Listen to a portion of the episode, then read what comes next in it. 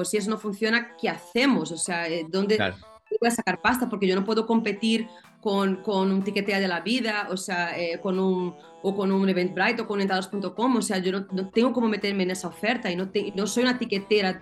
Entonces fue cuando volví al Pain, o sea, yo tengo la suerte de contar con inversores maravillosos, eh, Darío Méndez uno de ellos, Luis González otro, eh, inversores también fuera de España, que han dicho, ¿cuál es tu misión?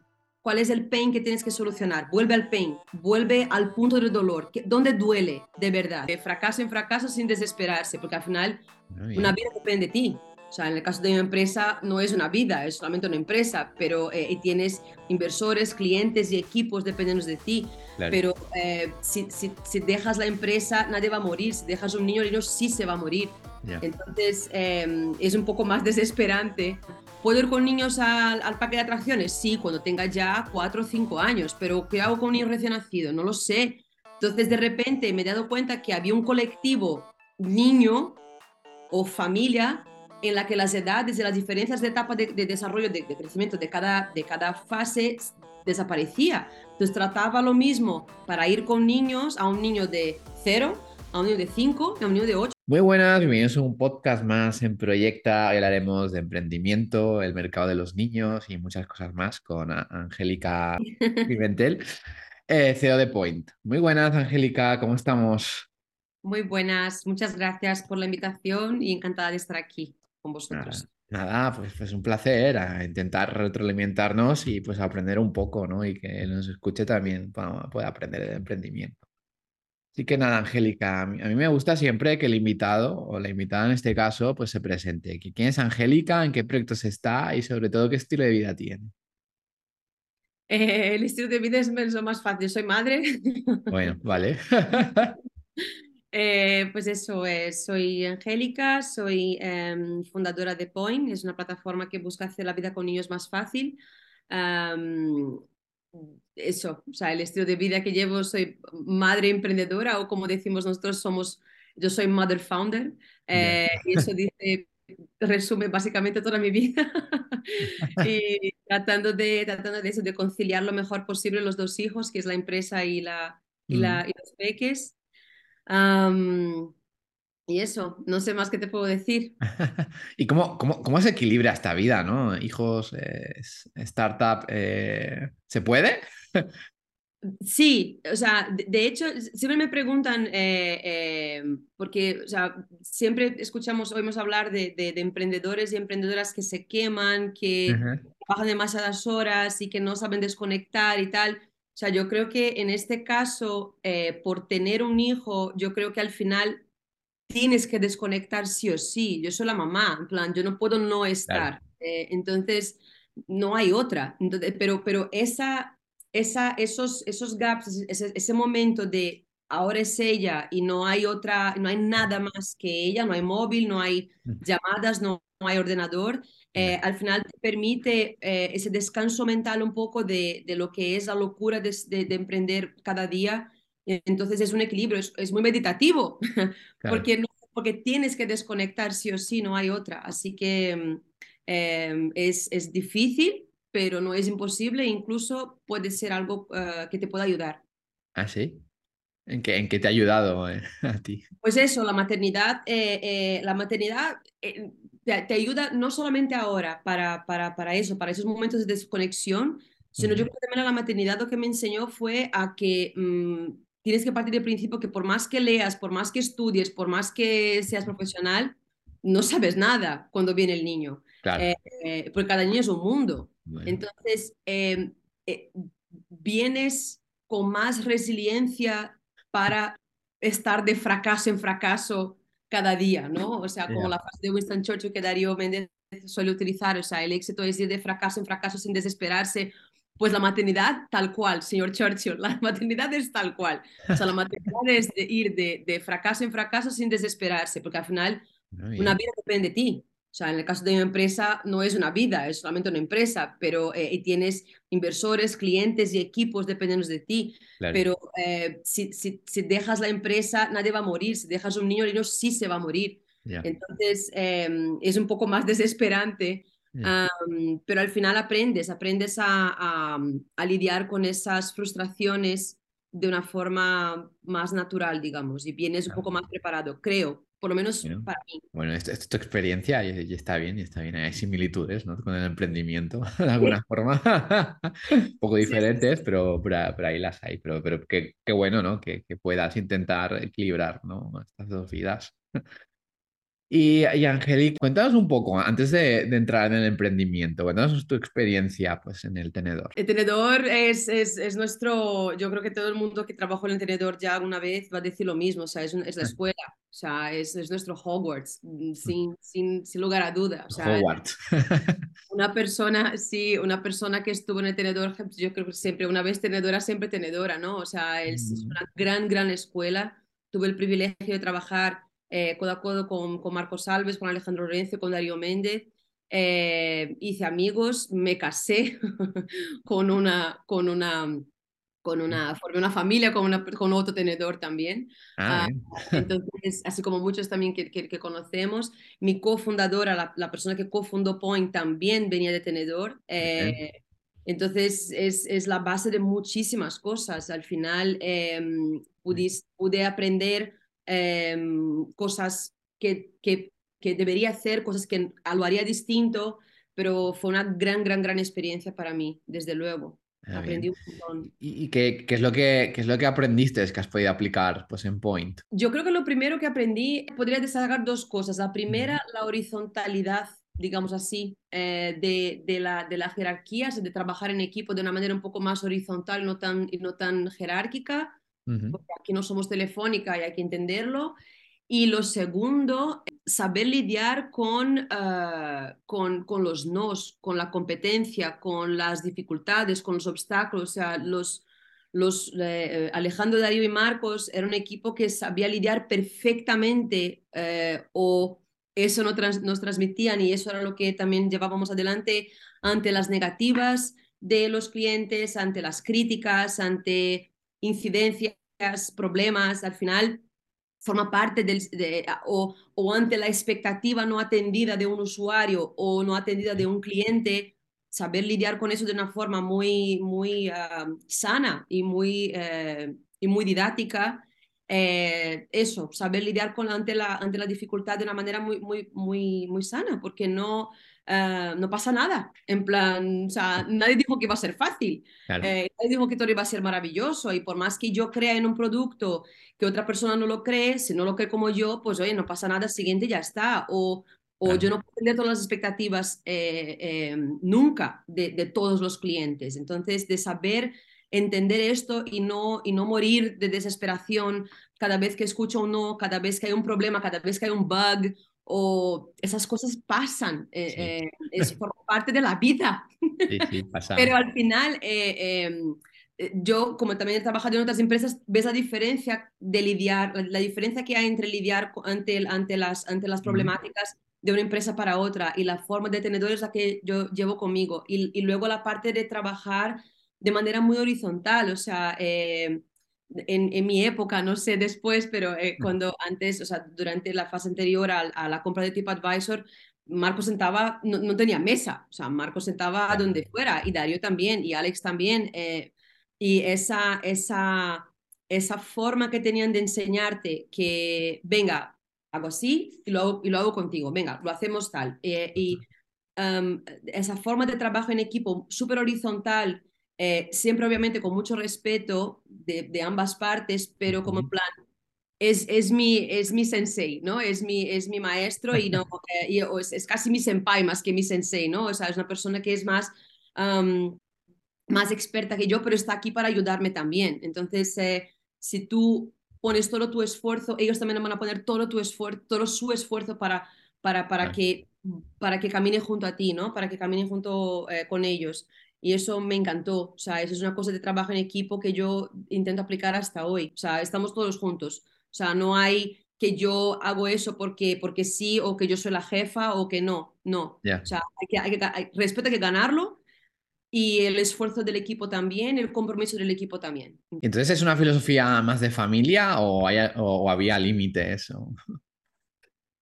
Mm, no, yo, yo, bueno, no, no sé si era familia per se, pero sí era muy, era, era, era muy acogedor. O sea, el, tenía esa, ese ambiente muy acogedor. Eh, era muy, em, no, no, sé si, no sé si exactamente amigos, pero éramos grandes compañeros de trabajo, grandes compañeros de viajes. Si, eh, pues lo que te decía, o sea, si, si, si, veían a una persona, no solamente los, los, los tres fundadores, sino totalmente todo el equipo directivo, si, si veían en un empleado, veían en una persona del equipo ese esfuerzo, esas ganas, ese compromiso, pues vamos todos juntos, ¿no? Eh, había ese compromiso mutuo y esa, esa reciprocidad de, de de, ayuda y de respeto y de, y de y eso, de saber trabajar en equipo.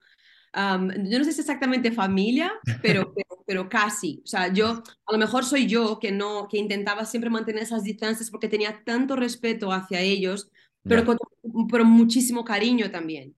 Como hoy, hasta hoy, les tengo un cariño tremendo y son todos mis em, amigos, hermanos mayores, mentores, maestros, todo, todo.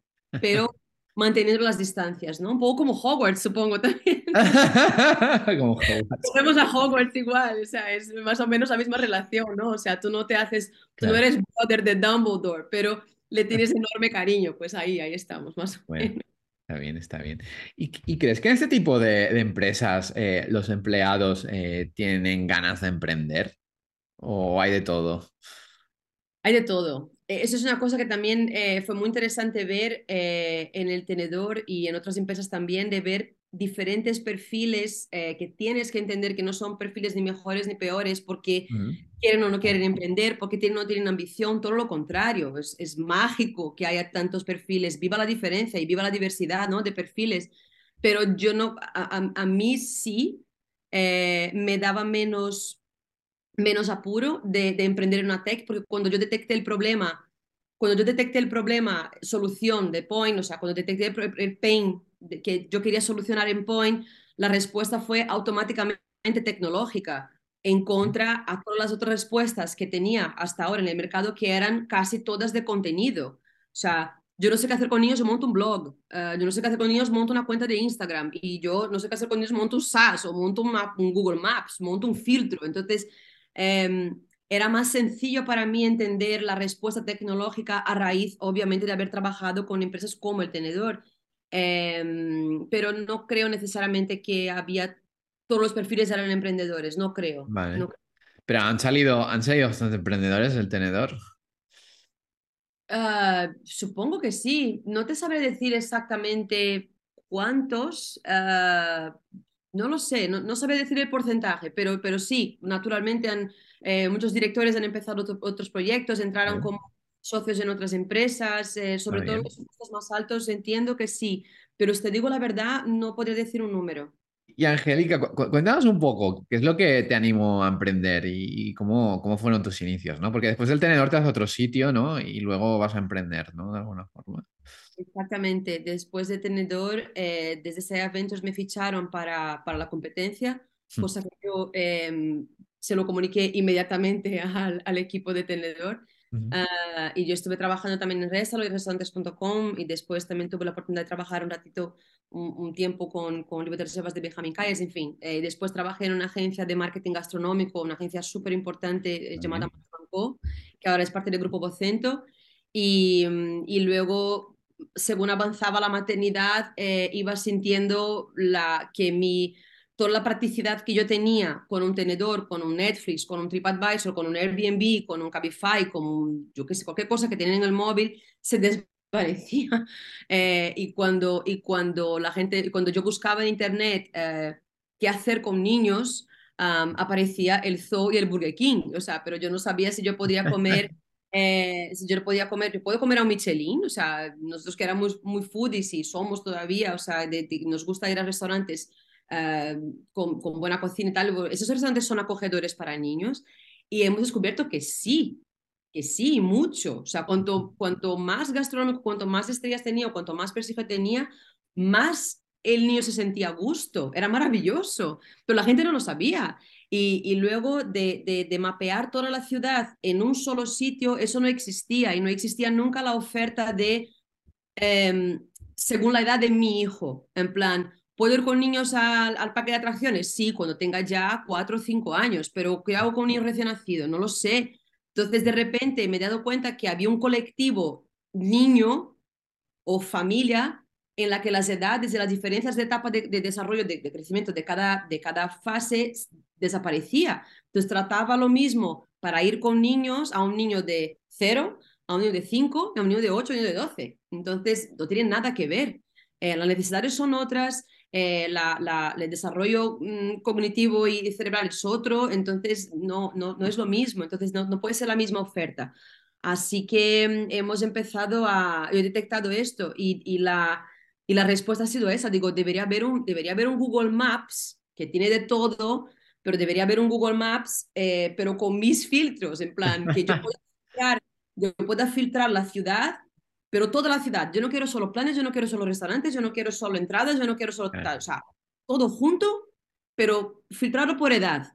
O si tiene cambiador, o si tiene, se puede ir con carrito, si tiene accesibilidad para silla de ruedas o para carrito, eh, si tiene si está apto para alérgenos, si tiene trona, eh, todo. O sea, entonces eso fue lo que, exactamente lo que, lo que hicimos.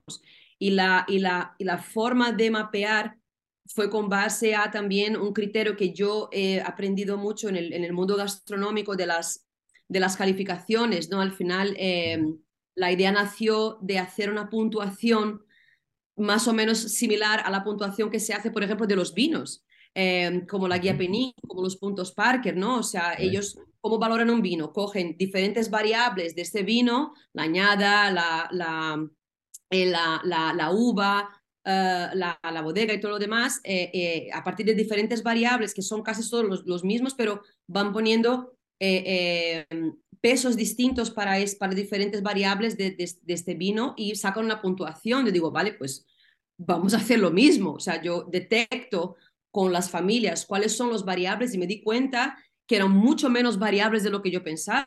Son cinco cosas eh, que, que, se valora si un sitio es kid friendly, como decimos, o no. Y no, no hace falta tener globos y colorines. O sea, no, no, no se trata de eso. Se trata de ser limpio, se trata de ser accesible, se trata de ser em, que tenga buena hospitalidad hacia los niños, que no nos traten como si tuviéramos un, si tuviéramos un gremlin. Em, ¿Y, y, eh, quién puntúa eso, eh, Angélica? Era muy sencillo y entonces nosotros hemos, eh, a partir de ahí, hemos empezado a crear lo que hoy es Point. ¿Y quién, quién puntúa eso, eh, todas esas recomendaciones? Las familias. Las familias. Nosotras hemos, hemos pensado en el principio, eh, yo he dicho, no, vamos a hacer como, como, hacen, como hacen Parque, como hacen Michelin, que tenemos los inspectores Michelin y vamos a, a ver, a, a, seleccionar padres expertos que, se, que sean voluntarios para poder calificar esos sitios. Y entonces NASA dijo, a ver, mm, un padre es un padre, un padre es experto, ¿por qué no abrimos a todo el mundo? Y yo como, genial, pues genial, es global, o sea, no, no hay ningún experto por detrás. Yo por ser padre ya soy experto lo suficiente y yo como producto, como, como, como solución tecnológica, lo que tengo que hacer es dejarlo lo más objetiva y práctica posible para que todo el mundo pueda calificar de manera muy, em, de, lo más objetivo y más práctico posible. Bueno, bien. Entonces, Point es tu primer emprendimiento, Angélica. Eh, sí, no. Em, es mi primer emprendimiento como fundadora y como, y como CEO, pero yo estuve em, eh, en, el, año anterior a Point, yo estuve eh, trabajando, no cofundé, no sería, no sería correcto decir, pero yo estuve en otro proyecto de emprendimiento que yo estuve desde el principio, entré como inversora y estuve trabajando desde el desde los principios de, la, de una plataforma que era una plataforma que era como una, una especie de marketplace de copas eh, de, y de sí, de bares. Entonces... Uh, o sea, que cambió, ¿no? al final es todo tech. Yo no, sé, yo no sé si es un gran cambio, pero al final es todo tech, es lidiar con clientes, es B2B, o sea que no, es B2B2C, o sea, entonces no es un gran cambio, ¿no? Pero, pero bueno, sí. Sí, pero, digo del nicho, ¿no? Del alcohol a los niños. bueno, era, era, era, creo que era una, una, trayectoria natural, ¿no? De restauración hasta gastronomía, coctelería, bares y niños. ¿Y qué, ¿Y qué modelo de negocio tenéis en, en... nosotros tenemos un modelo de negocio B2B eh, ahora mismo. La idea es obviamente eh, complementarlo con, con un B2C en el futuro, pero de momento es un B2B en el que nosotros tenemos el marketplace, trabajamos con, em, trabajamos con, con más de 30 acuerdos de afiliados en todo el mundo. Por ejemplo, tenemos acuerdos con, eh, con Booking.com, con Entradas.com, con Ticketmaster, con, con diferentes plataformas, con Get Your Guide, con Shop Disney. Eh, y, eh, y, llevamos una comisión sobre la venta de esos, de esos productos en Point o servicios o, ofertas de ocio y turismo. Y por otro lado, hacemos campañas Em, campañas de ventas o campañas de branded content orientado a pymes y a grandes marcas. O sea, que podemos atender desde hacer una campaña para un campamento de verano, como podemos hacer una campaña de branded content que hicimos el año pasado, que fue una experiencia brutal eh, con la Agencia Catalana de Turismo, que hicimos una campaña eh, de invierno, de, escapadas de invierno en Cataluña con niños, que fue súper, súper bonito. Ah, bueno. Entonces, este, este tipo de contenido, eh, ¿a quién va? ¿A un niño o, a los padres? A los padres. Nosotros llamamos que Point es una parentech, ¿no? O sea, mucho se habla de EdTech, PropTech, LegalTech. Nosotros somos parentech o FamTech, como se dice en Estados Unidos, ¿no? Es tecnología orientada a familias, pero mi público es un público eh, esencialmente millennial, entre millennial y generación eh, X, que soy yo, yo estoy ahí entre X y millennial.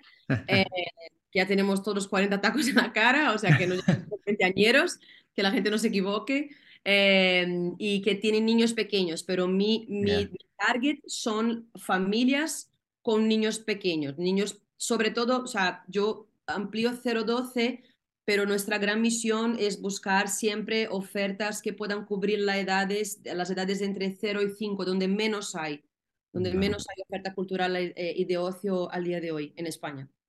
¿Y por qué, y por qué crees que hay, esa, hay tan poca oferta ¿no? para, para esos niños?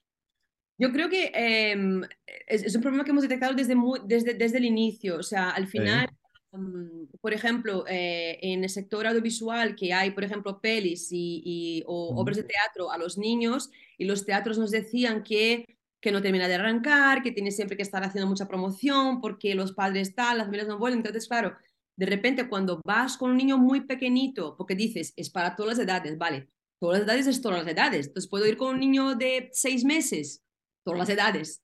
Entonces, ibas con el niño muy pequeñito y al final te encontrabas que no podías subir las escaleras de la sala de cine o del teatro porque había escalones y como entro yo con un carrito, mm, o que de repente tengo que cambiar el pañal eh, y no hay cambiador, entonces ¿dónde lo cambio? En, la butaca eh, o en la mesa o encima de la barra. Eh, o, um, entonces había atributos muy de accesibilidad infantil. O sea, al final hablamos de accesibilidad infantil, cambiador, accesibilidad, alzadores para, las, para los, las salas de teatro que no existían. y que no existen todavía. Son muy pocos los las salas de teatro y las salas de cine que sí atienden a esas necesidades especiales, que no creo que sean especiales para nada, o sea, es una necesidad de, de, niños.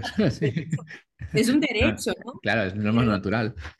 Al final, las ciudades están cada, o sea, se han ido creando eh, cada vez más pensadas para el, para el varón trabajador urbano em, masculino, ¿no? O sea, el varón, o sea, varón, obviamente. Pero, o sea, eh, hemos visto un montón de estudios, eh, desde Francesco Tonucci, pasando por Enrique Peñalosa, que es el alcalde de Bogotá, pasando por Bernard Vaniel Foundation. Nos hemos hecho los deberes a saco de buscar, eh, ver otros proyectos de ciudades inteligentes que han detectado que las ciudades no estaban hechas para los niños, pero que si tú estudias una ciudad buena para un niño, que sea buena para todo el mundo, al final encuentras que sí es verdad. Si tú encuentras una, una, una, ciudad buena para un niño, que es una ciudad más sostenible, es una ciudad más peatonal, es una ciudad más limpia, es una ciudad más accesible, es una ciudad que el transporte público funciona, eh, que, te, que te, da, te permite movilidad, o sea, es buena para todo el mundo. Entonces hemos empezado a ver que, que, que hay esa deficiencia urbanística en diferentes puntos del mundo, y, pero hay ya ciudades y, y, y, fundaciones y otras asociaciones que ya están haciendo trabajos de cara a las ciudades para para mejorar esa estructura, tanto privada como pública. Y teniendo tanta data, Angélica, eh, ¿nos habéis planteado pues, crear vuestras propias experiencias? Eh, desde luego, sí, tenemos muchas ganas. O sea, hay, hay, un proyecto que yo no puedo adelantar nada. Ah, pero vale. hay, una, hay una, se, está, estamos, estamos, estamos gestando algo, no sé cómo se dice, estamos, sí, estamos, ahí hay algo en hay el algo. Hay algo que estáis construyendo. Hay algo, hay algo súper interesante que estamos, eh, estamos también estudiando de cara a, organizarlo con, con, con, las, con los institucional y con, y con el sector privado, pero sí hay, ah, bien. tenemos muchas ganas y hay, hay demanda y hay ofertas, sí, sí. Ah, bien, bien. ¿Y qué, qué solicitan más las familias? ¿Qué, experiencias? Las familias buscan sobre todo experiencias en, que, en la que puedan disfrutar juntos. Yo creo que eh, la, los datos de Point, las, las, las, estadísticas que tenemos hablan mucho de la maternidad y la paternidad de hoy. O sea, los padres, no, ya, no, ya no hay más este tipo de padre o tipo de madre que yo voy a un restaurante con parque de bolas, el niño come lo que, lo que quiera, unos nuggets y yo me quedo aquí comiendo bien y tal. O sea, ya no hay esa separación. Yo, si yo voy a un restaurante, yo quiero comer con él, que él coma conmigo lo que yo estoy comiendo también. O si vamos a un museo, que tenga cosas para él también. Porque si yo voy a un prado de la vida eh, que, tarda muchísimo y que el contenido no está exactamente adaptado a los niños, por más audioguías que quieran poner, no es así por la duración, por la, por la altura misma de los cuadros. O sea, mi hija no pudo ver el Bosco hasta ahora, con, con siete años o ocho años, porque no, no alcanzaba.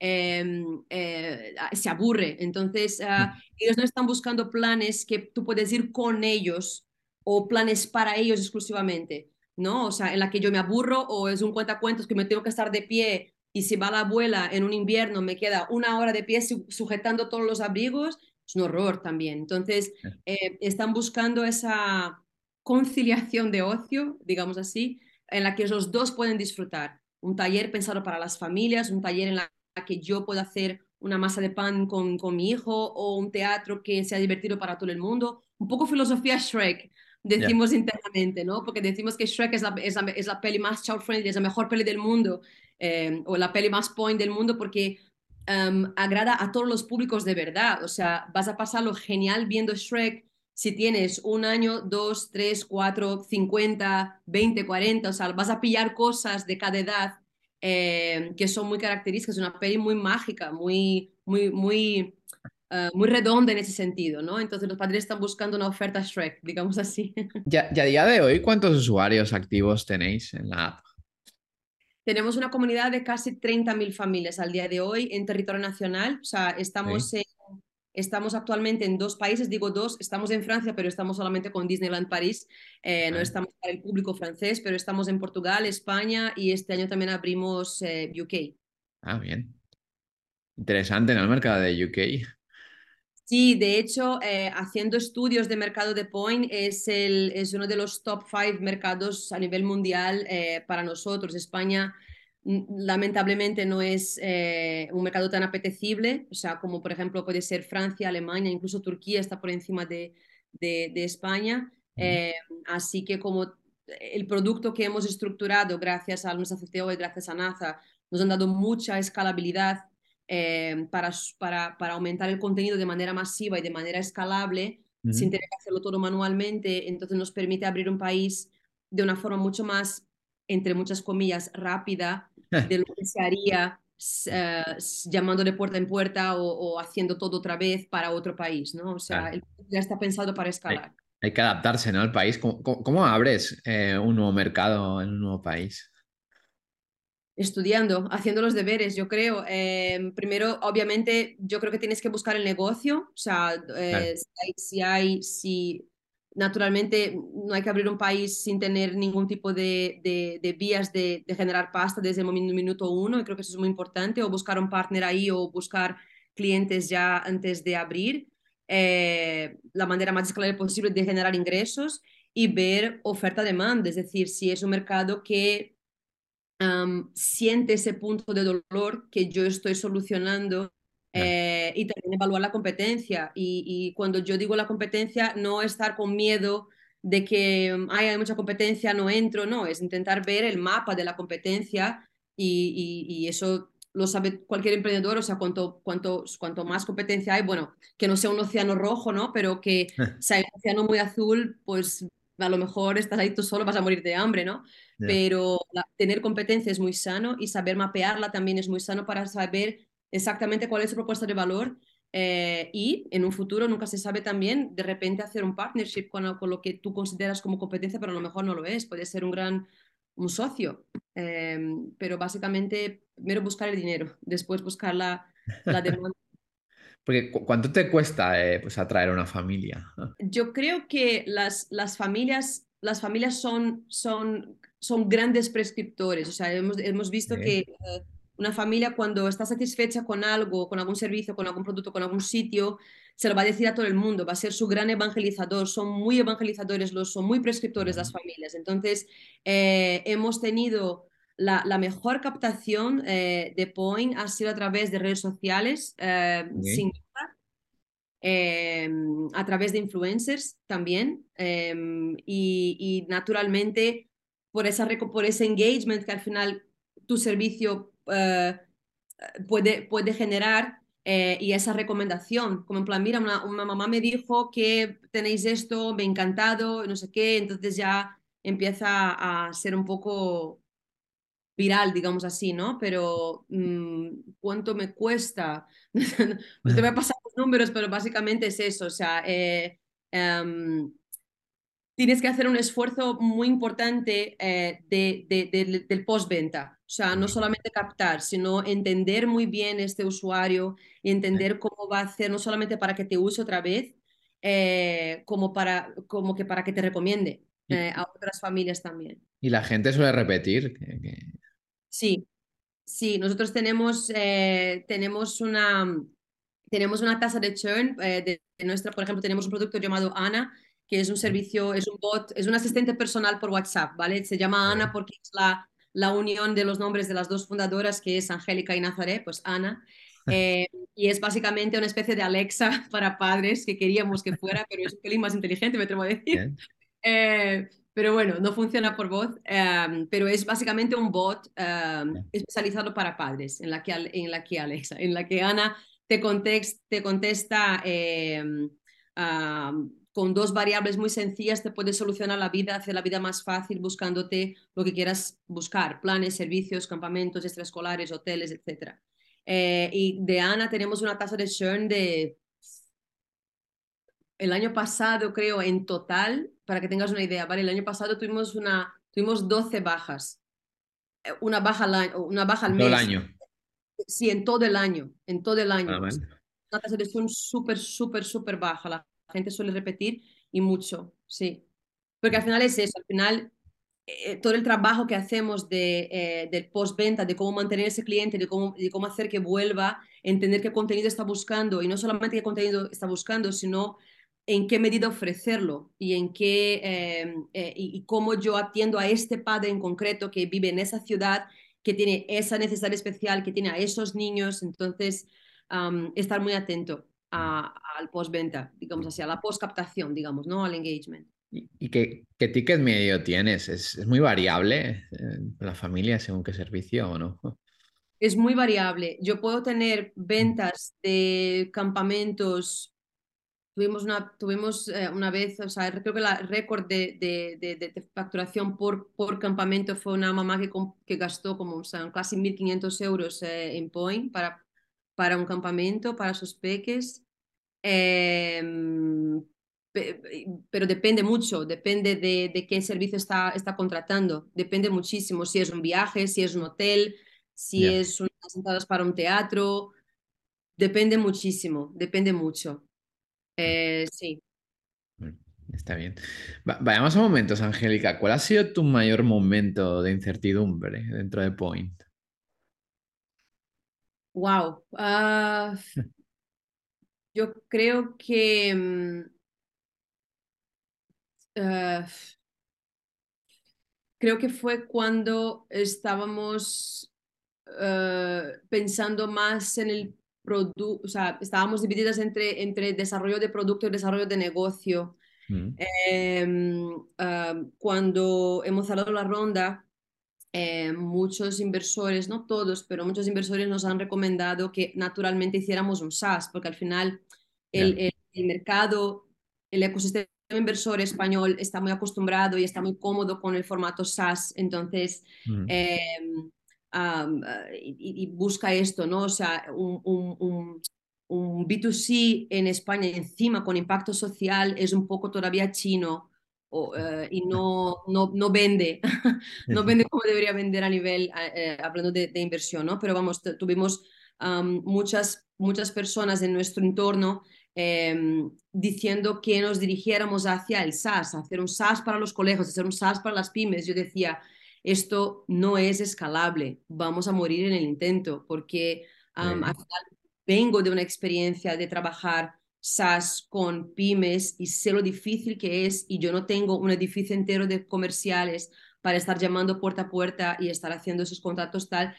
al final lo que pasa con, con las, mi experiencia, ¿eh? O sea, eh, lo que pasa con las empresas, eh, eh, algunas empresas pequeñas y medianas, sobre todo del sector educación y de ocio infantil, lo que, lo que nos dimos, lo que nos encontramos fue que antes de la pandemia había una necesidad brutal de digitalizar ese sector porque no había reservas, para, no había reserva online para campamentos o para un parque de bolas o lo que sea, y quería, y yo, y teníamos, la, teníamos la, la fórmula, en plan, venimos de tenedor, sabemos con lo que tenemos que hacer, no te preocupes que sabemos, entonces sabíamos lo que teníamos que hacer, pero al final nos encontramos con un sector que no entendía por qué digitalizarse y no quería digitalizarse. Es muy difícil encontrar eh, una apertura, al final eh, también veíamos la misma la misma dificultad muchas veces con, con, con restauración. Ah, no todos están abiertos, tienes que trabajar muchísimo tiempo para, para, para hacer entender a un, a una, a una, a un empresario, a, una, a, un pequeño empresario que debe digitalizar su negocio, ¿no? O sea, es, es difícil, es, o sea, es muy poco sostenible al, al, tiempo, no te da tiempo de al final facturar lo que tienes que facturar al, al mes, ¿no? Eh, entonces, hemos tratado de yo estaba muy insegura, pero al final hemos intentado em, trabajar este SaaS, hicimos algunos pilotos, hicimos pruebas y, yo tardé demasiado tiempo en, decir, mira, basta, no, no vamos a seguir por ahí porque esto no tiene futuro, no, vamos a, salir vivos de esto, ¿no? Eh, y, entonces fue cuando yo volví, o sea, tenía el título con plan, vale, pues si eso no funciona, ¿qué hacemos? O sea, eh, ¿dónde, voy a sacar pasta porque yo no puedo competir con, con un tiquetea de la vida, o sea, eh, con un, o con un Eventbrite o con entrados.com, o sea, yo no, tengo cómo meterme en esa oferta y no, no soy una tiquetera. Entonces fue cuando volví al Pain, o sea, yo tengo la suerte de contar con inversores maravillosos, eh, Darío Méndez uno de ellos, Luis González otro, eh, inversores también fuera de España, que han dicho, ¿cuál es tu misión? cuál es el pain que tienes que solucionar. Vuelve al pain, vuelve al punto del dolor, ¿dónde duele de verdad? Y entonces fue cuando yo em, tuve que dar la espalda al negocio, a, a, no hacer pasta sin antes saber cuál es el problema que estoy solucionando. Porque al final, si yo hacía un SaaS, estaba solucionando un problema que no había un problema B2B, pero eso da la espalda a, a, mi usuario. O sea, en plan, ¿qué es lo que tú necesitas? Luego de ahí saco pasta. Pero yo tuve que hacer esa, ese punto de inflexión en este momento para, para eh, contra todo y contra todos, pero al final eh, funcionó. O sea, tardó, pero al final pude, pude convencer y pudimos probar. ¿Cuánto tiempo pasó para todo eso? Eh, em, mucho tiempo para mí, para mí parecer demasiado tiempo para mí, o sea, eh, pues cinco meses, cinco meses. seis meses entre, esa, entre esa transición, uh, sí, sí, sí, sí, Y hasta, hasta, encontrar, hasta encontrar el pain y hasta buscar soluciones de verdad eh, donde pudiese ganar pasta para solucionar el pain de los padres, como en plan, estoy en Madrid, tengo un niño de un año, yo no sé qué hacer, ayúdame. Eso eh, entonces, ah, de ahí sacar la pasta. Bueno, a veces es necesario tomarse ese tiempo para encontrar lo que realmente no es un problema. Sí, o sea, pero ah, yo, yo miro hacia atrás y creo que debería ir más rápido. Creo que debería haber ido mucho más rápido de lo que, de lo que debería haber confiado más en mí misma y, he escuchado mejor mi voz eh, y he seguido más mis instintos. Y, mm, pero bueno, supongo que todos los emprendedores pasan Sí, es, momento... es, el camino de la experiencia, ¿no? Eh, nadie, nadie nace sabiendo, ¿no? Eh, tienes, que pasar, tienes que pasar por aquí, ¿no? Pues para, llegar a ese punto, ¿no? Claro. qué, bueno que ya lo aprendiste, porque la próxima ya es más, eh, más sentido común, ¿no? En, este caso. y ahora las decisiones ahora se hacen de manera más rápida, ya no tengo tanto miedo de de, no tengo tanta inseguridad a la hora de confiar en nosotros. O sea, vamos por aquí que yo sé, tenemos que ir por ahí, ¿sabes? Y confiar en mis métricas, en mis estadísticas, en lo que yo estoy viendo, no en todo lo que se me aconseja, porque al final quien sabe más de, mi negocio soy yo. Eh, y yo lo que tengo que hacer es tratar de tener la autoconfianza suficiente para poder transmitir esto a un usuario, a un cliente y a un inversor. Eh, pero es mi trabajo. Sin duda, sin duda. Y vayamos al otro extremo. ¿Cuál ha sido tu mayor momento eh, pues más feliz o qué más orgullosa te hayas sentido dentro de Point? Uf, es difícil. Em, Lo tienes, ¿no? es, es, no, no, claro, pero un montón, un montón. Eh, cuando, cuando hemos lanzado Ana, que también fue un lanzamiento que, que yo no fui acompañada, no tenía el apoyo de, todo, de todo el equipo y de todos los inversores, pero fue un exitazo y, y Ana ha sido también para mí una, una, un gran logro cuando también he, podido yo solita eh, desarrollar ese bot, desarrollar esa inteligencia yo solita sin, sin, sin saber picar código.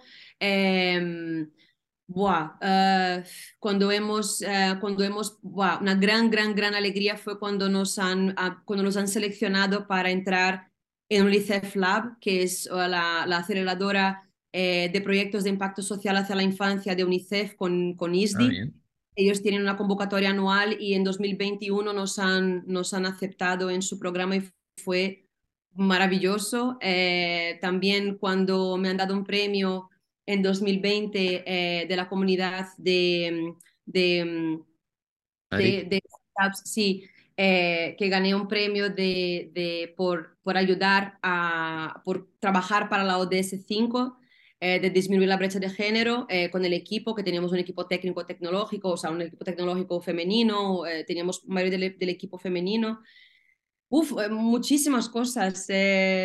cuando no sé, muchísimas cosas, son muchas, muchas cosas buenas también. ¿Las celebras?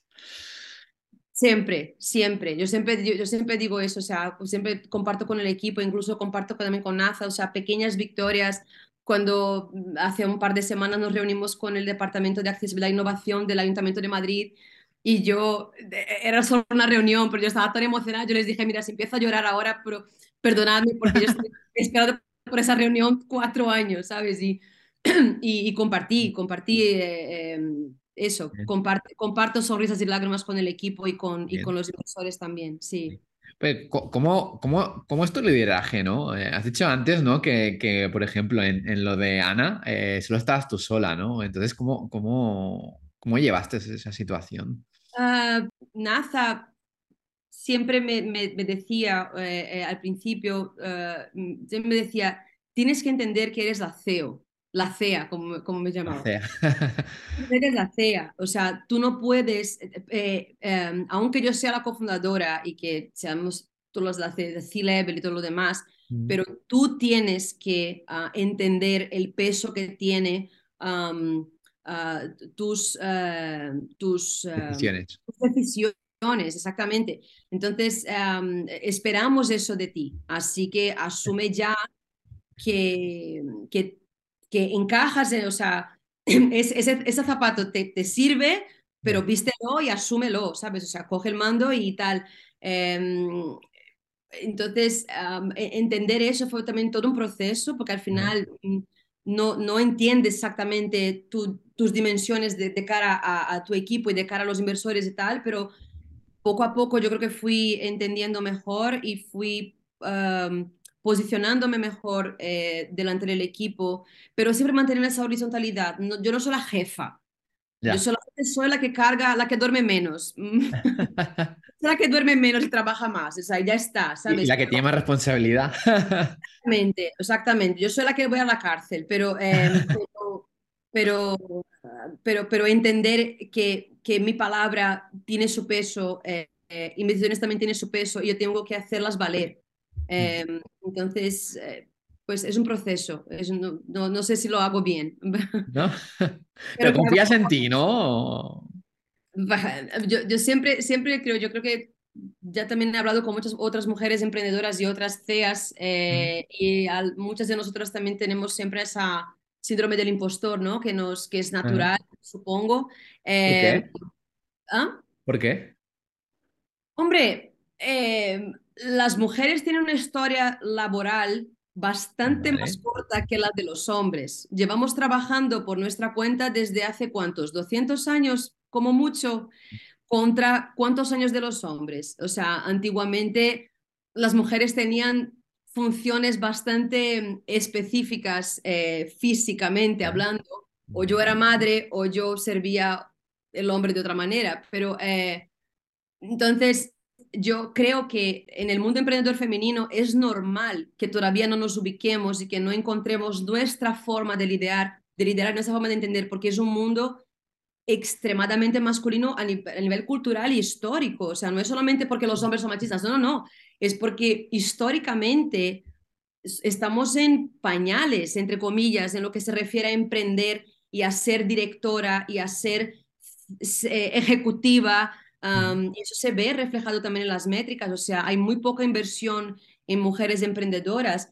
Eh, y, siempre, siempre hay la, la misma excusa de siempre, ¿no? Es que no hay proyecto suficiente y es verdad también, en parte también, pero es por eso, porque no estamos acostumbrados. Una mujer emprendedora suele ser, suele ser una autónoma, eh, no suele ser la CEO de una empresa tecnológica, no se mete a hacer, no es ingeniera o no es ingeniera tecnológica, o sea, no hace robótica. Eh, hay, hay, menos mal hay, en España hay mujeres maravillosas que se dedican a eso, pero ah, tenemos que darnos un poquito de, de, de descuento porque llevamos muy poco tiempo en eso de ser ejecutiva. ¿Y, cómo crees que puede cambiar esto, esta mentalidad, sobre todo? Dando visibilidad, dando visibilidad e inspirando a, hacer lo que estás haciendo ahora mismo. O sea, eh, dando visibilidad a los proyectos. Eh, eh, yo creo que también por nuestra parte como emprendedoras, intentando em, naturalizar un poco de tus inseguridades es súper natural, tu síndrome de impostor es súper natural, pero eso no significa que no, que no sea imposible de hacer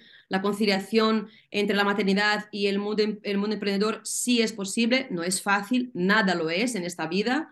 Yo crucé el Atlántico y no fue fácil.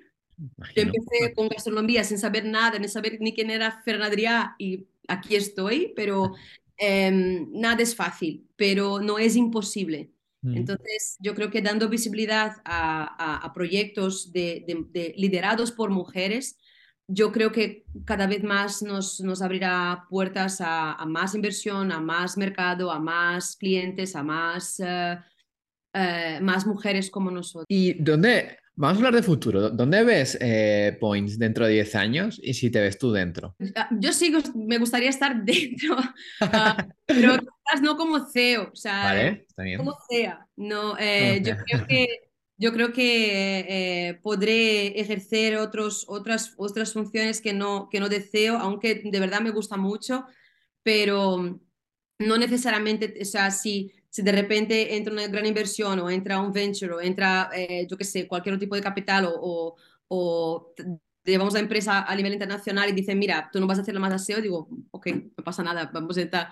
Yo quiero leer antes el papel, antes de firmarlo, pero podemos firmar, no hay ningún problema, pero quiero leer antes. Pero, ¿cómo veo Point? Eh, yo creo que Point eh, nació para ser eh, global, o sea, yo quiero que Point sea ah, una, un instrumento no solamente para, para hacer la vida con niños más fácil, sino para como una herramienta de impacto social.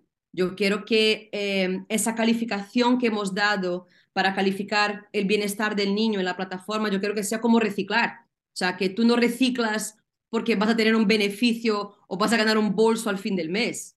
O sea, reciclas porque entiendes la importancia que tiene y porque es fácil, porque no en todos los países es fácil como en España, eh, pero eh, tú reciclas porque es fácil y porque entiendes el impacto que esto tiene en el futuro. Pues calificar un sitio, participar en la plataforma, mapear ese mapa child friendly en point, eh, deberías tener el mismo efecto en las personas.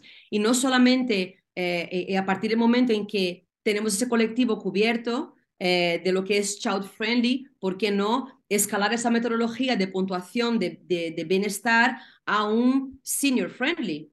Por ejemplo, ciudades más adaptadas para personas mayores o a un, yo qué sé, a un runner friendly o a cualquier otro, o cualquier otro colectivo eh, que también necesite esta, ese baremo de bienestar, ¿no? Para que, baremo de calidad de bienestar, para que pueda para que podamos hacer mejores ciudades para toda la población. Esa, el futuro es impacto social, sin duda, sin lugar a duda. Bueno, bien. ¿Y con servicios propios de Point? Ah, servicios no, eh, cositas. Eh, cositas, bueno, vale. Servicios ya tenemos, ¿no? Pero, pero, pero sí, sí, naturalmente. La idea es expandir la idea Point a, a otro tipo de producto que no sea únicamente una app. Sí, la respuesta es Está bien, bueno, veremos, veremos en un futuro. Nada, llegamos a la última pregunta, Angélica, que es de eso algún consejo a los emprendedores que nos escucha o, si nos da el consejo uno que te haya servido, algún libro, podcast, lo que tú quieras. Pues mira, em, recientemente eh, nuestro socio, inversor y amigo eh, y mentor Darío Méndez ha dado una, una charla creo que resumen bastante eh, lo, que, lo que yo diría a otro, a otro emprendedor, pero lo hace mucho mejor que yo. Eh, ha dado una charla ahora en TED. Um, creo que fue la semana pasada, creo que ya está en YouTube. Busca la charla de TEDx de Darío Méndez en YouTube, porque es bastante, bastante útil. Muy, muy chula. Y, y, también, ya que estamos, a hablar del podcast que hiciste con Marcos, que también para mí ha sido súper positivo recordar cosas y escuchar Marcos hablando ahora, no, no, no yo más como, em, como empleada, sino como, como empresaria como él, ¿no? O sea, es también bastante enriquecedor. Eh, em, aprender sobre Lean Startup, obviamente, o sea, las Biblias de siempre, em, y buscar hacer pasta. Y, y, buscar hacer pasta. Antes de cualquier cosa, buscar hacer pasta y nunca perder o sea, nunca perder la misión que tienes, o sea, siempre buscar el corazón en la misión de la empresa, que no se atrape en una misión, que la misión es que yo quiero ser la mejor app del mundo mundial. No, eso no es una misión. Es de producto. O sea, encuentra una misión que te apasione eh, y que te haga sobrevivir a, a, toda esa, a todos esos altibajos que es emprender cada día, porque lo vas a necesitar. Bien. Bien, Bien, Angélica, antes de despedirnos, eh, ¿cómo te podemos encontrar? ¿En redes sociales, la app? Sí, estoy en redes sociales, estoy en Instagram, Twitter, em, LinkedIn también, así como Point. Y eso, también podéis escribirme a angelica.pointplaces.com. Perfecto. Y estaré encantada de, ayudar en lo que pueda. Pues nada, Angélica, ha sido un placer que te pases por el podcast. Recordad a la gente que si os gusta este podcast que lo compartáis con otro emprendedor y seguiremos de cerca a Point, a ver, a ver hacia dónde va. Muchísimas gracias. Gracias de verdad, Germán. un abrazo. Hasta la próxima.